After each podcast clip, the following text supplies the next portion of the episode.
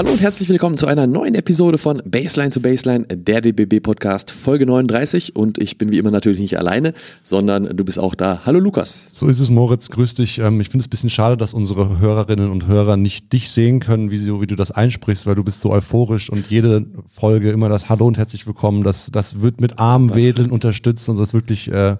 Fabelhaft, finde ich nice. Ähm, Richtig auf Adrenalin hier, wenn, der, wenn die rote Lampe auf dem Mischpult leuchtet. Irgendwann, irgendwann kommst auch du groß raus. Im Bild. hoffentlich nicht in Bild. ja, hoffentlich nicht in Bild, genau. Ja, ähm, ja wir, sind, wir sind alle wieder gesund und munter zurückgekehrt von unserer Nationalmannschaftsreise, ähm, die uns nach Nürnberg und nach Polen geführt hat. Wo wir in Nürnberg beim ersten Heimspiel mit Fans seit ja, zwei Jahren so gefühlt, fast zwei Jahre. Ja, Ausgenommen Split, Olympia-Quali, da waren ja dann 200 äh, oberkörperfreien Kroaten. Kroaten, ja, ja, genau. Tatsächlich das erste mit Fans wieder auf heimischem Boden. Ja, so und leider ähm, mit einem durchwachsenen, äh, mit einer durchwachsenen Partie, um das Gelinde auszudrücken. Ähm, Niederlage gegen Estland zum Auftakt in die WM-Quali war jetzt nicht so geil, aber ähm, das Comeback kam äh, am Sonntag, am darauffolgenden in Lublin in Polen. Und da haben wir den Auswärtssieg, Auswärtssieg eingefahren. Der erste Sieg für, für Gordy Herbert als, als neuer Bundestrainer der Herren. Ja. Ähm, das war auf jeden Fall ein persönlicher Abschluss für diese erste Woche. Und ähm, war wichtig und hat das Ganze auch wieder ein bisschen gerade gerückt. So. Also die Ausgangsposition ist jetzt wieder, ist jetzt wieder gut oder okay. Ja, nicht nur darüber, äh, aber natürlich auch darüber wollen wir mit unserem heutigen Gast sprechen, denn er war bei beiden Spielen mit dabei und hat das alles auch als, äh, aus erster Hand erlebt äh, als Rookie im Team, denn ja, mit seinen 20 Jahren war Justus Hollatz, unser Gast eben heute, der jüngste Spieler im Kader von Gordon Herbert oder Gordy, ja, Gordy, Gordon sagt nur, seine Mutter war es, genau, Gordy. Reden wir aber gar nicht groß drum herum, äh, sondern holen ihn direkt mal dazu. Er hat ja auch einen schönen Spitznamen. Darüber werden wir auch sprechen. Hallo Justus, hi. Moin, na? Wie geht's? Uns geht's gut, dir hoffentlich auch. Ja, auch, auch, auf jeden Fall. Ja, schön, dass du dir die Zeit nimmst. Äh, wo erwischen wir dich gerade? Ähm, Bett. Ich bin gerade aufgewacht. Wir hatten ja eine längere Rückreise aus Polen gestern sind erst um 5 Uhr morgens zu Hause gewesen, deswegen. Um, um wann? Ja. Um 5 Uhr? 5 Uhr morgens, ja. Oh, haben wir dich jetzt rausgeklingelt, äh, oder hat der Wecker sowieso geklingelt? Ja, der Wecker hat sowieso geklingelt. Ich kann eh nicht so lange schlafen, deswegen ist es vollkommen okay. Ja, sehr, sehr gut. Also, du warst wieder in Polen jetzt? Ja, genau. genau. Wie habt ihr. Oder wo? Ja, leider. In Breslau waren wir und leider, leider verloren. Okay. Um, ähm, ja. ja. Da äh, sprechen wir vielleicht nochmal später drüber, über die Towers und die Saison, aber natürlich jetzt starten wir mit Nationalmannschaftsthemen und äh, da warst du ja auch bei äh, der Olympia-Quali, äh, bei Olympia-Quali, bei der WM-Quali, ich bin schon wieder im Sommer, bei der WM-Qualifikation mit dabei gegen Estland und Polen. Wie hast du die Spiele erlebt?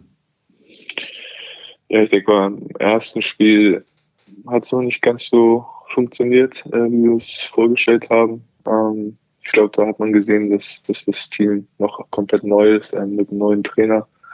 Ähm, aber ich glaube trotzdem, dass wir eigentlich relativ viel Einsatz gezeigt haben und gekämpft haben und auch den Sieg wollten.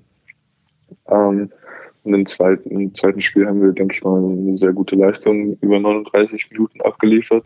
Ähm, die letzte Minute war vielleicht ein bisschen chaotisch, aber trotzdem denke ich mal, dadurch, dass wir die 39 Minuten vorher eigentlich das umgesetzt haben, was wir spielen wollten, ähm, haben wir dann den Sieg auch verdient geholt. Führung, Führung auch, glaube ich, nie abgegeben über die, ganzen, ja. über die ganze Spielzeit. Das war äh, schon über 39 Minuten, wie du gesagt hast, äh, unter Kontrolle. Ähm, ja, genau. Dein, dein Teammate in Hamburg, Mike Kotzer, ist ja Este. Ähm, der stand in Nürnberg aber nicht auf dem Feld, auch nicht im Kader.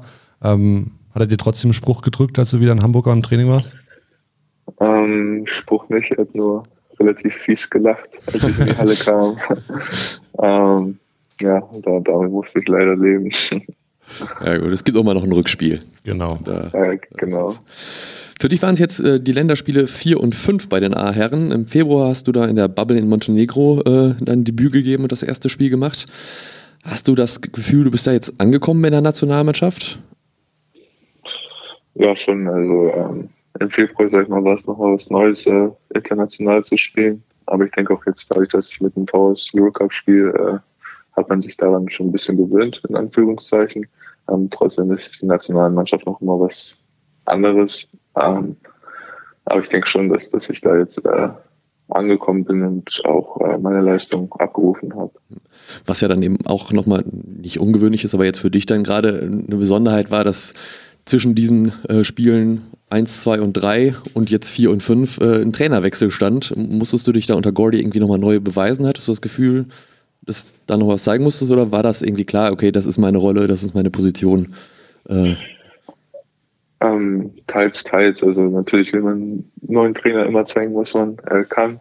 Aber trotzdem hat er auch mit jedem Spieler das äh, Gespräch gesucht und hat direkt seine Rolle erklärt, sage ich mal. Und zu mir meinte er zum Beispiel, dass ich einfach spielen soll wie, im, wie bei den Towers, ähm, dass ich ruhig sein soll, dass ich mir jetzt nicht so viel Druck machen soll. Und äh, das habe ich mir zum Herzen genommen, probiert so gut, so gut wie es geht äh, rüberzubringen. Ja. Er hatte ja im Vorhinein auch mal gesagt, äh, Hollatz ist unsere potenzielle Zukunft auf der Point Guard Position. Wenn der Bundestrainer das sagt, ist, übt das so ein bisschen Druck aus oder wie gehst du damit um? Ja, also ich glaube, das ist ein positiver Druck. Ähm, erstmal ist es schön zu hören, dass das äh, ja, die, dieses, diesen Gedanken hat. Ähm, und für mich heißt es dann einfach, äh, das zu beweisen und äh, hart zu arbeiten, gut zu spielen und einfach zu probieren, dass kein Weg an mir vorbeiführt, sage ich mal. Also ist schön zu hören, aber ich glaube, bis dahin ist noch definitiv ein langer Weg. Langer Weg eben auch mit, mit einigen zu lernen, ja wahrscheinlich noch. Du hast es bei uns im Interview äh, mit DBB TV in der Bubble in Montenegro damals gesagt, ich äh, kann hier vor allen Dingen viel lernen bei der Nationalmannschaft. Jetzt sind es schon fünf Spiele. Was hast du konkret gelernt? Kannst du das schon so sagen? Mm, ja, also wie gesagt, im internationalen Bereich nochmal alles irgendwie definitiv leidenschaftlicher ist, dadurch, dass man sein äh, Land repräsentiert, aber auch das Spiel nochmal physischer, athletischer ist. Ähm, das ist ja auch, sage ich mal, mit einem neuen Team, was, was, was zusammengewürfelt wird, dass man sich direkt schnell finden muss, dass es schnell um etwas geht. Also so die Sachen habe ich gelernt und äh, dass man ja eine größere Verantwortung hat, einen größeren Druck hat, mit dem man umgehen muss als vielleicht äh, im Heimatverein, weil man mehrere Spiele hat. Ähm, so, das sind die Sachen, die ich gelernt habe, also wie man damit umgeht und ja. Wo, wo, merkst du diesen Druck? Also ist das dann, wenn man das Trikot überstreift, wo der Adler drauf ist, oder dann irgendwann, wenn die Nationalhymne läuft und irgendwie vielleicht eine Art von Gänsehaut kommt und man denkt, okay, jetzt geht's hier um, um, um mein Land? Ja, es fängt schon, wie gesagt, beim Trikot an, ähm, aber dann auch, wenn die Nationalhymne läuft, auf jeden Fall. Äh, ich denke mal, das zieht sich so über die ganze, das ganze Warm-up, vielleicht auch die Tage davor schon im Training. Ähm, wenn da die mediale Präsenz ist ähm, und da dann gesagt wird, um was es geht, wenn man, weiß nicht, einen Scouting-Bericht li liest und weiß, okay, es geht um eine WM-Qualifikation, äh, die will man nicht verpassen, weil ja. die WM mit das Größte ist, was, was ein Sportler spielen kann. Also da sind schon eigene Faktoren, die, die da ja vielleicht ein bisschen Druck aufbauen. Die letzte Folge, die wir gemacht haben, war mit Basti Dorit. Ich weiß nicht, ob du so gehört hast. Wenn, kannst du dir nochmal anhören. Das ist ja auch immer ein sehr, sehr, sehr interessanter Typ und ein, ein Top-Typ. Äh, wahrscheinlich hat er auch viel äh, mit, mit dir gequatscht und der spielt ja auf der gleichen Position wie du. Hat eben jede Menge Erfahrung. Gibt es von so jemandem dann auch im Training oder drumherum Tipps und was, was, was du von ihm mitnehmen kannst? Ja, auf jeden Fall. Also im Spiel war zum Beispiel immer in jeder Timeout war noch kurz bei mir, hat mir irgendwas gesagt, dass ich einfach weitermachen soll, wenn ich zum Beispiel einen Fehler gemacht habe oder es im Kopf nicht hängen lassen soll, dass ich mir einfach zutrauen soll. Ähm, also da war schon immer ja, sehr kommunikativ und hat mir auf jeden Fall äh, geholfen, dass ich, sag ich mal, nicht, mich nicht zurückgenommen habe, äh, nicht abgeschreckt war, auch Verantwortung zu übernehmen. Ähm, und ich glaube, sowas äh, kann man von Basti sehr gut lernen und außerdem ist er eine Führungsperson, äh, ja, zu der man aufschauen kann, ähm, wie er, sag ich mal, das Team behandelt, wie er, wie er ja, der Führungsspieler ist. Ähm, da konnte ich mir schon sehr viel abschauen.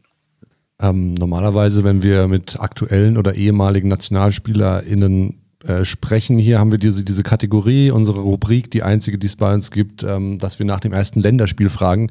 Das ist jetzt bei dir ja nun noch, noch nicht ganz so lange her und noch, noch ziemlich aktuell und frisch, deswegen. Hoffentlich erinnerst du dich dran. Du erinnerst dich ja. wahrscheinlich noch dran, ja. ähm, nee, aber deswegen stellen wir die Frage bei dir vielleicht ein bisschen anders. Der Moritz hat gerade das Interview schon angesprochen, was du uns im Februar gegeben hast. Da hast du dir schon ein bisschen erzählt, wie du von der Nominierung erfahren hast.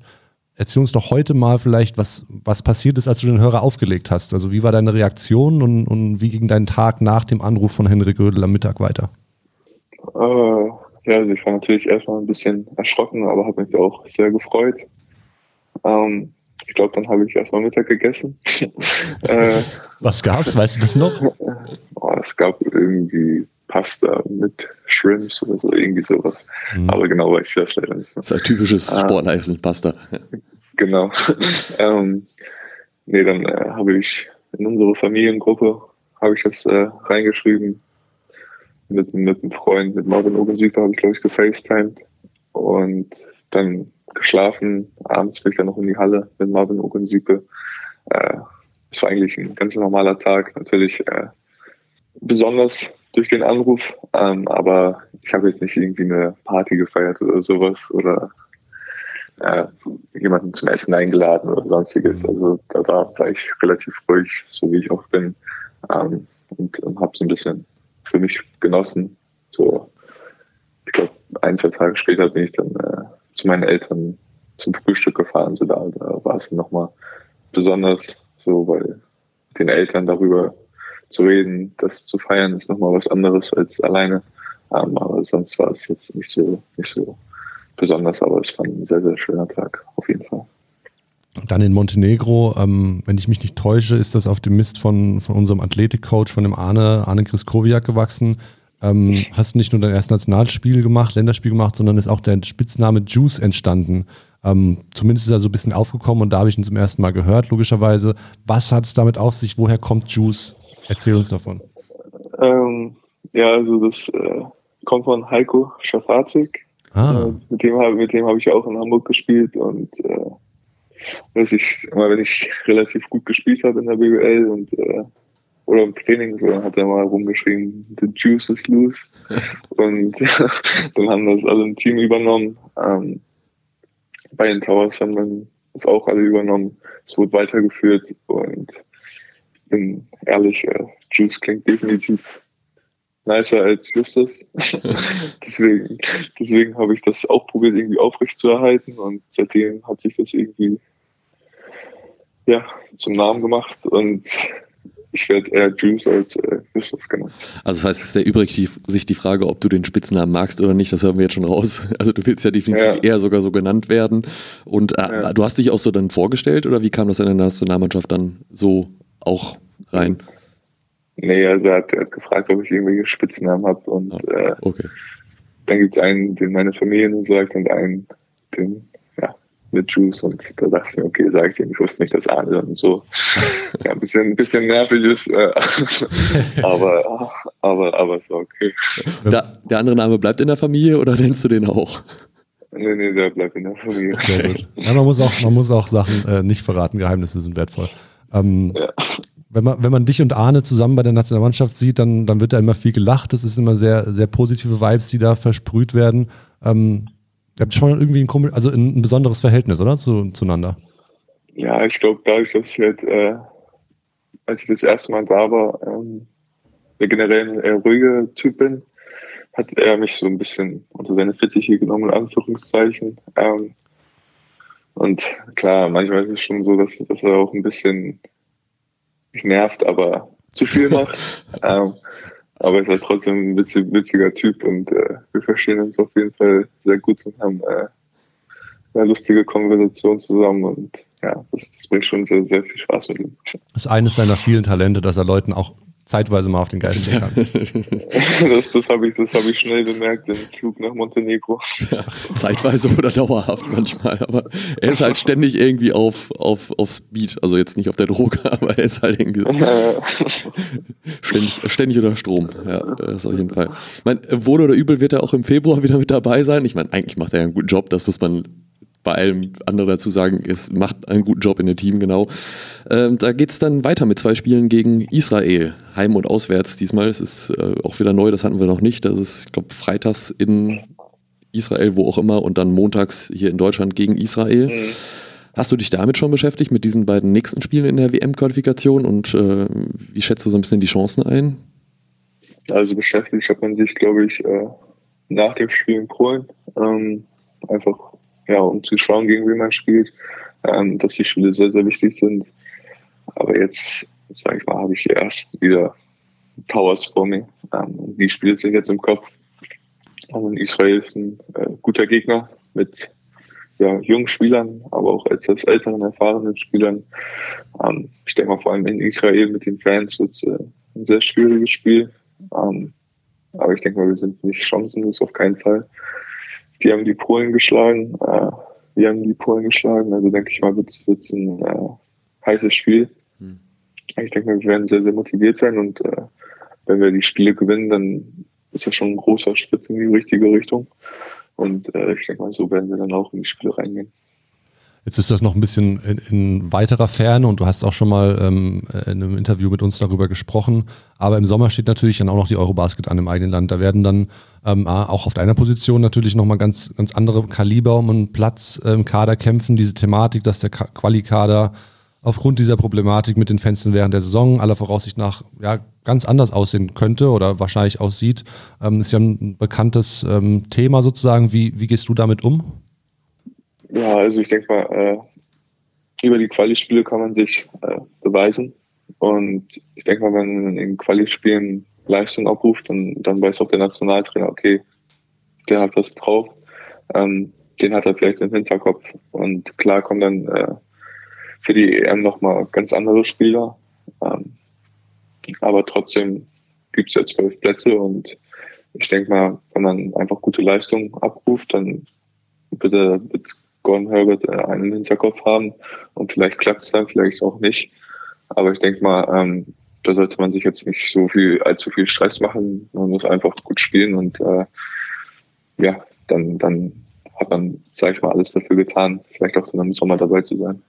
Also ich höre schon ein bisschen raus, dass du, dass du Gordy die Entscheidung ziemlich schwer machen willst, dass das so ein bisschen dein Ziel ist.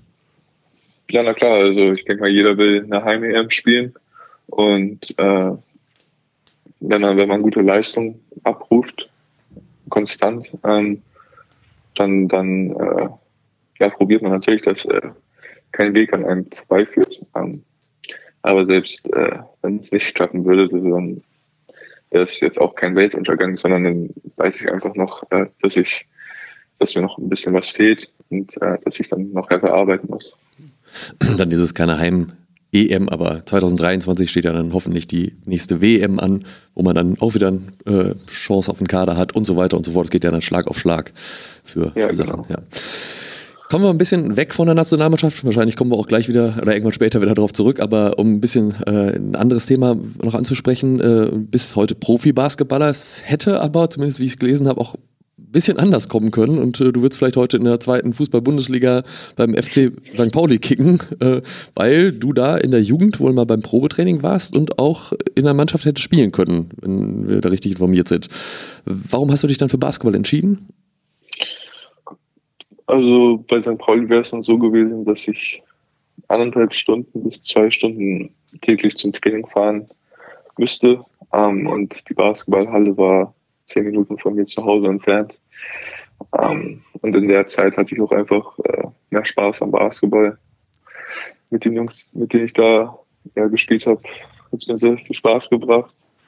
Und es war eine schwere Entscheidung, aber ich dachte mir, okay, wenn ich äh, wirklich ja, die Absicht habe, Profi zu werden, ähm, denke ich mal, dass es im Basketball schon ein leichterer Weg ist, da nicht so viele Leute in Deutschland äh, Basketball spielen. Ja. Ähm, und Fußball sind, weiß nicht, wie viele, wie viele Kinder in ganz Deutschland.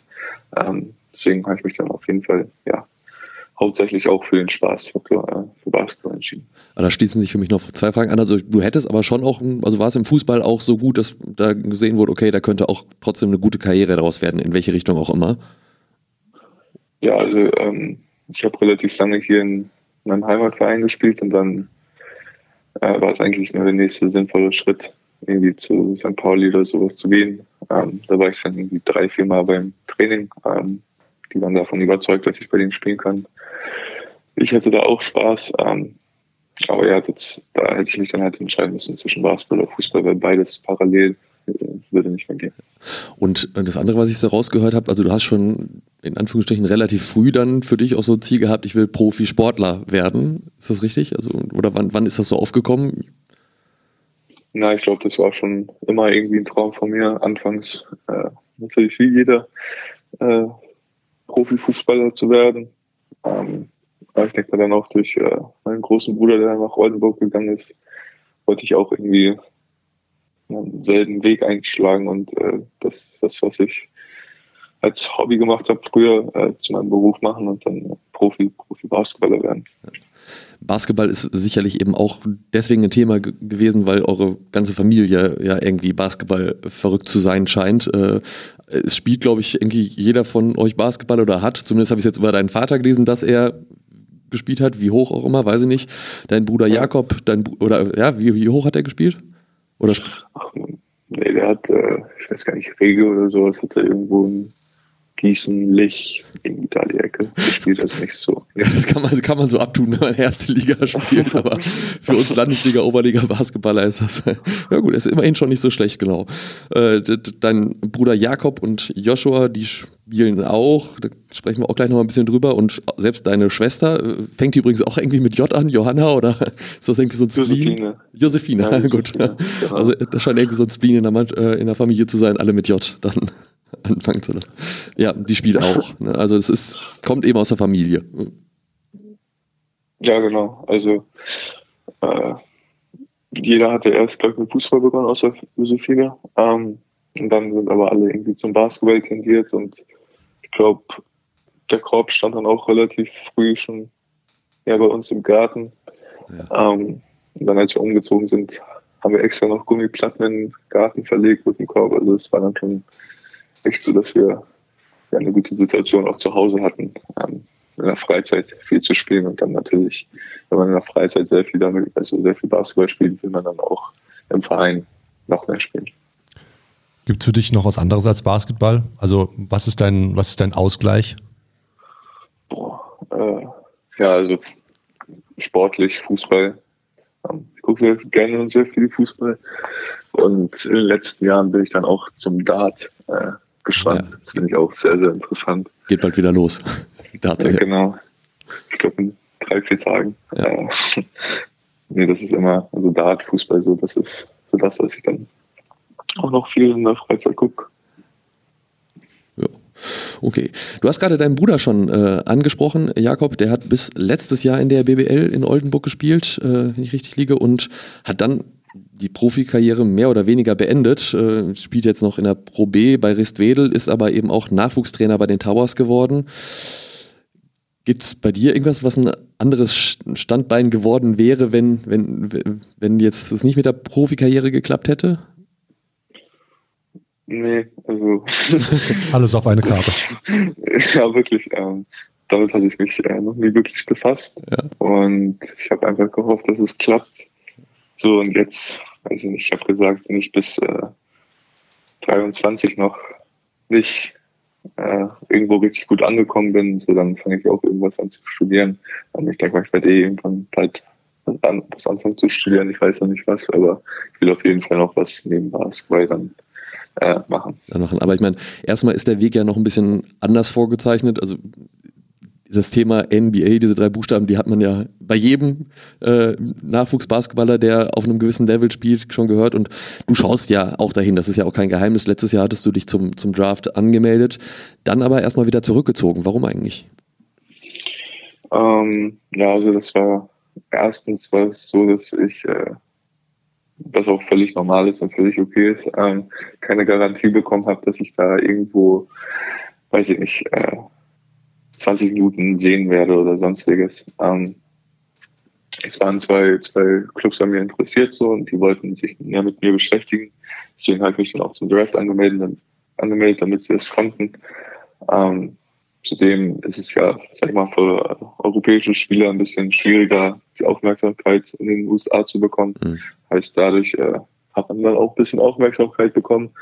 Die Scouts wussten dann ja etwas mehr, wer man ist. Ähm, dann natürlich auch ein Feedback zu bekommen, woran ich noch arbeiten muss. Also das war dann eigentlich, hat es alles relativ viel zusammengespielt und der einzig ja, richtige Entschluss war dann, mich wieder aus dem Draft rauszuziehen. Ähm, eben weil ich keine Garantie bekommen habe und äh, mir dann auch noch einiges äh, zur, NBA, zur NBA fehlt. Ähm, ich in Hamburg dann auch ja, super Möglichkeit hat, mit dem Eurocup äh, nächsten mhm. Schritt zu machen. So und äh, wie gesagt, ich habe gutes Feedback bekommen, ähm, aber ja, die Garantie, dass ich da das vollkommen normal ist. Äh, meine 20 Minuten in der NBA-Spiele hatte ich nicht. Daher habe ich mich dann ja wieder vom Draft abgemeldet. Wie sieht so ein erster Kontakt mit den Teams aus? Also ähm, läuft das dann aus, ausschließlich über deinen Agenten oder hast du dann tatsächlich auch schon mit, mit Leuten sprechen können? Nö, also es lief erstmal über die Agenten, ähm, über die Agentur und die haben mir ja, das dann immer berichtet.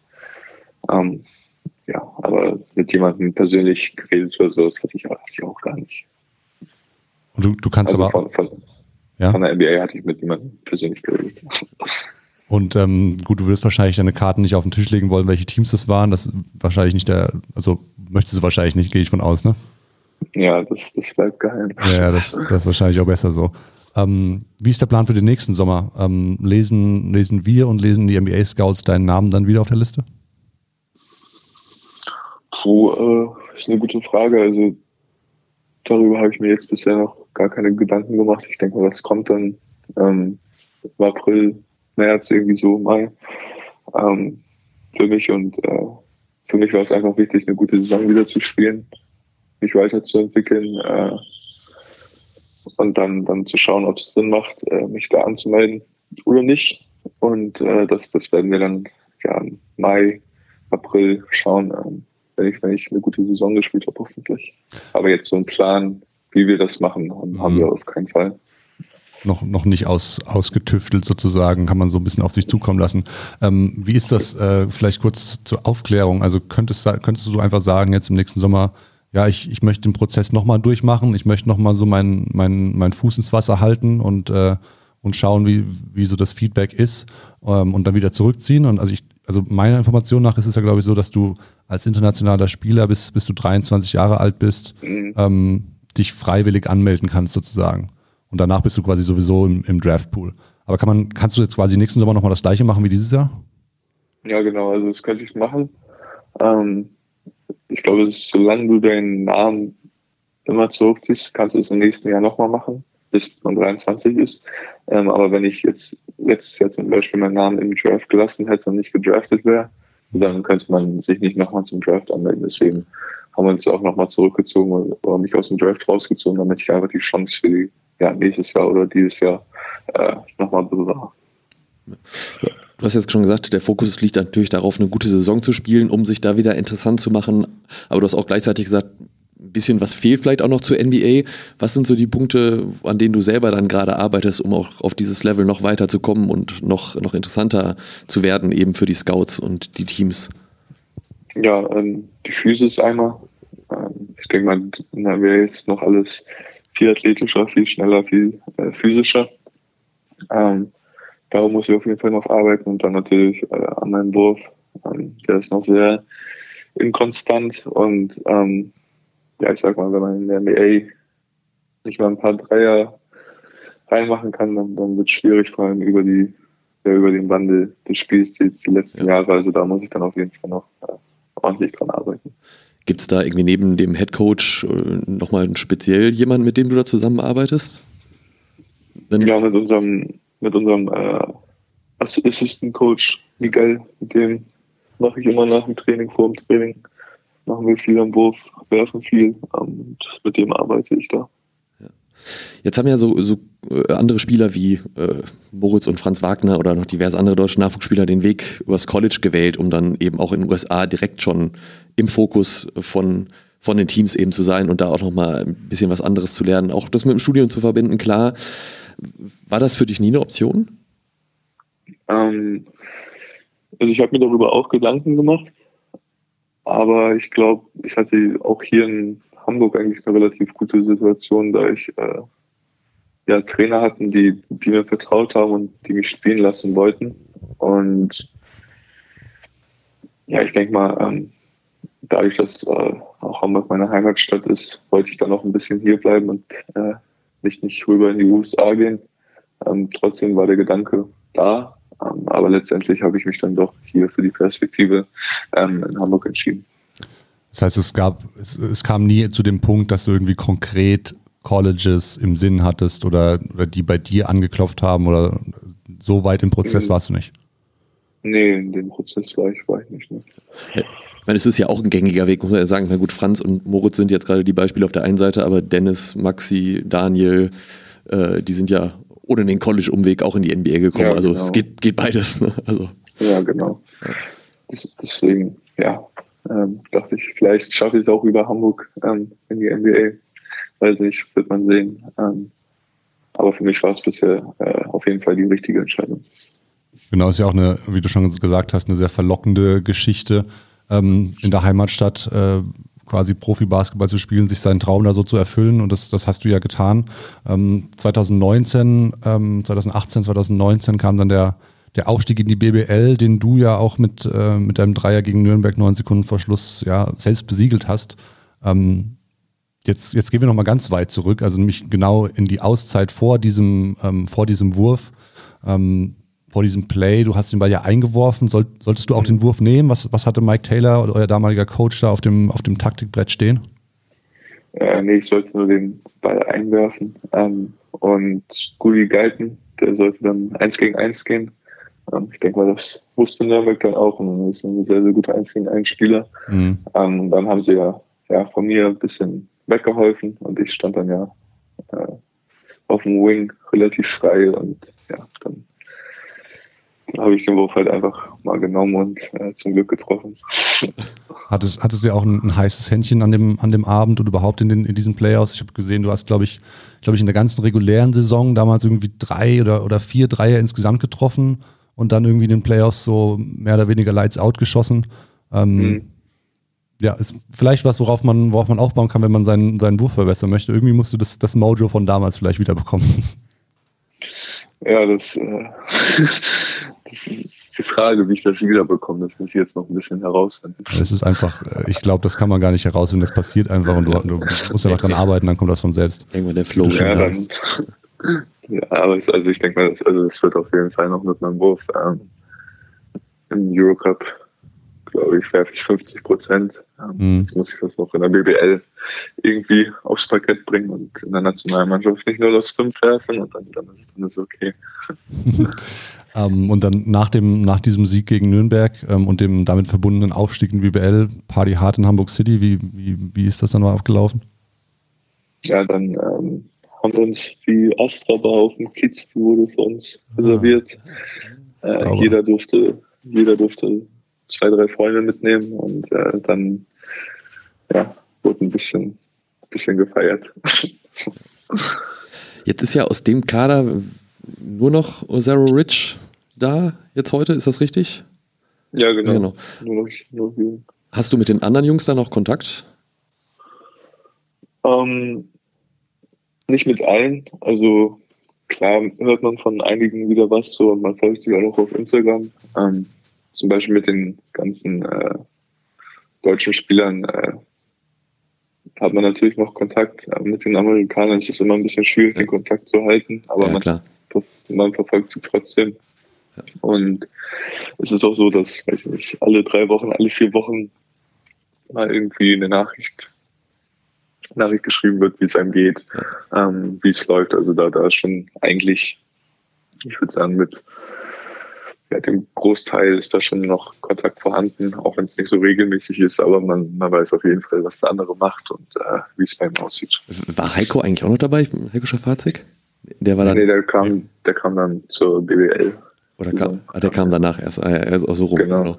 Ja, genau. Der, der, hat sich ja irgendwie mittlerweile auch vom Basketball so verabschiedet und äh, macht auch andere Dinge. Ja, Schauspiel. Ja, habt ihr da noch Kontakt? Ähm, ja, selten. Also ich hatte jetzt, ich hatte ihm gratuliert, als er Vater geworden ist. Ja. Ähm, dann hat ihm ein Video geschickt, als ich abends äh, Fernsehen geguckt habe, auf einmal seine, sein Gesicht in der Werbung war.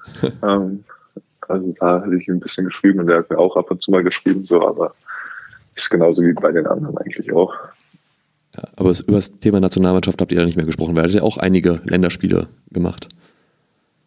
Ähm, nee, darüber hatten wir, hatten wir nicht wirklich geredet. Ich glaube, er hatte mir gratuliert, ähm, aber ja, mehr auch nicht. Ja, seit dem Aufstieg ähm, habt ihr, ich denke, das, ja, das kann man so sagen, eine rasante Entwicklung genommen mit den Towers.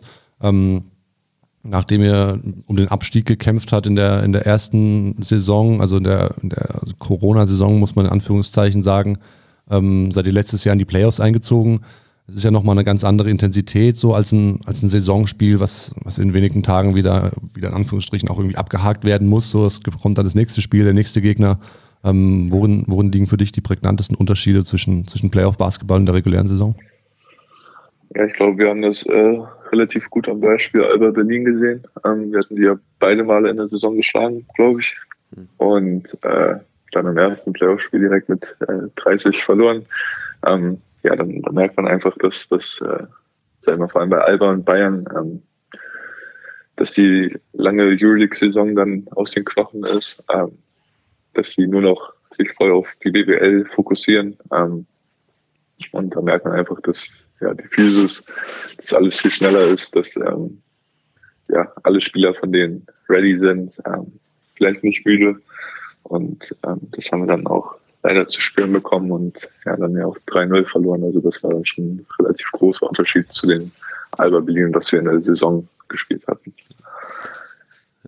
Jetzt steht ihr in dieser Saison aktuell mit den Towers, stand heute auf Platz 4. Das ist dann schon eine relativ gute Platzierung. Ähm, habt ihr ein Saisonziel irgendwie ausgerufen für die BBL? Ja, uns äh, weiter zu etablieren. Ähm, ich meine, wir sind erst seit drei Jahren in der Liga ähm, und wir wollen weiter einfach äh, uns festigen in der Liga. Und was anderes haben wir, haben wir nicht im Kopf. Und international seid ihr auch noch unterwegs? Ist das auch noch so ein Testballon oder ist das auch schon da der Wille, da ein bisschen was zu reißen? Ja, also ähm, ist auf jeden Fall so, dass wir da nicht sind, um äh, ja einfach zu, auszutesten, wie das ist, sondern wir wollen auf jeden Fall die Spiele gewinnen. Ähm, und so gehen wir auch in jedes Spiel rein. Ich meine, wenn man, weiß ich nicht, zum Beispiel zwölf Stunden nach Litauen fährt oder sowas, ähm, ausliegt, ähm, dann, dann, dann, will man natürlich auch gewinnen. Ähm, ja, ja, klar. Das ist ja schon ein relativ ja, großer Zeitaufwand. Ähm, und und das, das probieren wir auch. Ähm, und zwar klar, dass wir nicht äh, ja, vielleicht jedes Spiel gewinnen können und das auch sehr, sehr schwer wird, Siege zu holen. Ähm, aber trotzdem wollen wir immer alles geben und äh, dann schauen, wie viele Siege wir holen können. Ja, und für dich persönlich ist die internationale Bühne jetzt neben der Nationalmannschaft jetzt in diesem Falle wahrscheinlich auch nicht uninteressant, weil ich meine, NBA ist das eine Thema, aber viele andere Topspieler bleiben ja auch in Europa und äh, bei irgendeinem Topclub Euroleague-Niveau. Äh, Hat da schon mal jemand angeklopft? Äh, ja, wir haben schon äh, einige angeklopft, ähm, aber also mit meinem Agenten habe ich darüber gar nicht geredet, so weil mir klar war, dass ich äh, dieses Jahr auch noch in Hamburg spielen will. Und ähm, wir haben gesagt, wir beschäftigen uns mit allem anderen nach der Saison. Und ja. ja. Trotzdem, wenn du jetzt so ein bisschen in die in die Ferne schaust, deine Karriere steht am Anfang, du hast noch, hast noch wirklich viel vor dir. Ähm, aber hast du irgendwo auch auf deiner, äh, auf deiner Bucketlist so ein bisschen stehen, dass du, dass du im Ausland noch spielen willst? Ist das was, was du auch einfach erfahren möchtest? Ja, definitiv. Ähm, also erstmal will ich äh, hoffentlich in einem Ausland spielen, wo das Wetter ein bisschen besser ist. Äh, das wäre ganz schön. Nicht dieses äh, trübe Wetter in Hamburg von Oktober bis März. Ähm, nee, aber ich denke mal auch für die Lebenserfahrung einfach, um, um den nächsten Schritt als Menschen zu machen, das ist sehr interessant und äh, kommt mir auf jeden Fall ja, zugute, dass ich dann vielleicht mal irgendwann in einem anderen Land spielen werde oder spielen will. Ja, also zumindest was das Wetter angeht, wird der Abschied dann nicht so schwer äh, fallen aus der Hansestadt, aber insgesamt äh, wird wahrscheinlich, ist es wahrscheinlich nicht so einfach, ne, wenn man da jetzt die ganze Zeit war und aufgewachsen ist und seine Profikarriere begonnen hat. Ja, das wird auf jeden Fall schwer. Ähm, aber ich denke mal, das, das gehört dazu und äh, die Menschen, die hier sind, sind ja nicht aus der Welt. Ähm, heutzutage hat man ja viele Möglichkeiten, den Kontakt zu halten oder auch ja, durch äh, FaceTime oder Skype oder sonstiges ähm, ja. ja. meine Eltern anrufen zu können und sie zu sehen. Also das, das wird dann schon, wird dann schon okay sein, auch wenn es am Anfang wahrscheinlich schwer wird. Letzte Sache, ähm, äh, Justus, äh, um hier nicht mit einer melancholischen Note sozusagen so ein bisschen aufzuhören. Ähm, wir schließen den Kreis und äh, beschäftigen uns nochmal kurz mit der Nationalmannschaft. Äh, da ging jetzt, als wir da in Polen und in, in Nürnberg unterwegs waren, so ein bisschen das Gerücht um, dass du, dass du eine, eine eigene Klamottenkollektion bald am Start hast. was, was geht an der Front? Ist das, ist das tatsächlich äh, im Plan? Flexgang 2.0. ähm, ja, mein CEO Arne, der, der hatte einige Ideen im Kopf, vor allem jetzt zur Weihnachtskollektion. Ähm, wir müssen jetzt nochmal mit den Hamburg Towers reden, ob die da mitmachen. Und ob dann, ob dann, ob dann der Ho Ho Hollert von Pullover rauskommt zu Weihnachten. Ja, das ist ein ugly, ugly Christmas Sweater oder, oder schon ja. vernünftig. Ja, ich habe gesagt, wenn er, wenn, wenn er mir einen bestellt, dann, dann trage ich den im Warm-Up ein Spiel. Aber oh. ist bisher ist noch nichts gekommen. Also, ich warte noch auf Arne. Ja, ich habe da, ich habe da, als er sitzt ja teilweise hinter mir im Bus und wenn ich da mal rüberschaue, dann, dann hat er da irgendwelche äh, Klamottendesigns aufgerufen und versucht mit seinen, mit seinen Fingern auf den ja, Tasten ja. irgendwie Ho Ho Hollers auf den, auf den Pulli zu, zu bringen irgendwie. Ähm, ich, ähm, ja, ich würde ihn auf jeden Fall, äh, ich wäre sehr gespannt darauf, wenn, wenn das zustande kommt. Das wäre eine lustige Geschichte. Also wir werfen mal zwischendurch einen Blick auf den Merchandise-Shop. Ja, okay. Lass es uns wissen. Mach ich. Sehr gut. Ja, Juice, vielen Dank äh, für, ja, für deine Zeit. Äh, viel Erfolg weiter mit dem Team und wir sehen uns dann wahrscheinlich hoffentlich spätestens im nächsten Februar, wenn die nächsten Spiele mit der WM-Qualifikation anstehen. Ja, alles klar. Danke euch. Ja. Mach's gut. Ciao, ciao. Ja, ciao, ciao. Ja auch. Ciao, ciao. Und damit sind wir dann für heute auch wieder durch mit dieser Episode von Baseline zu Baseline, der DBB Podcast. Vielen Dank euch fürs Zuhören. Äh, wir versuchen vor Weihnachten nochmal eine Folge zu machen und müssen mal gucken, ob das mit dem Gast, den wir uns da ausgesucht haben, klappt. Äh, ihr werdet es auf jeden Fall erfahren, ob es die Folge gibt äh, auf allen Kanälen des DBB, Instagram, Facebook, Newsletter, Homepage. Vielleicht einfach wieder mal Rauch, Rauchzeichen haben wir schon länger nicht gemacht. Also haltet Augen und Ohren offen. Genau. Und ansonsten wisst ihr ja, auf welchem Weg uns äh, Kritik äh, zukommen lassen könnt. Das sind die üblichen verdächtigen Wege.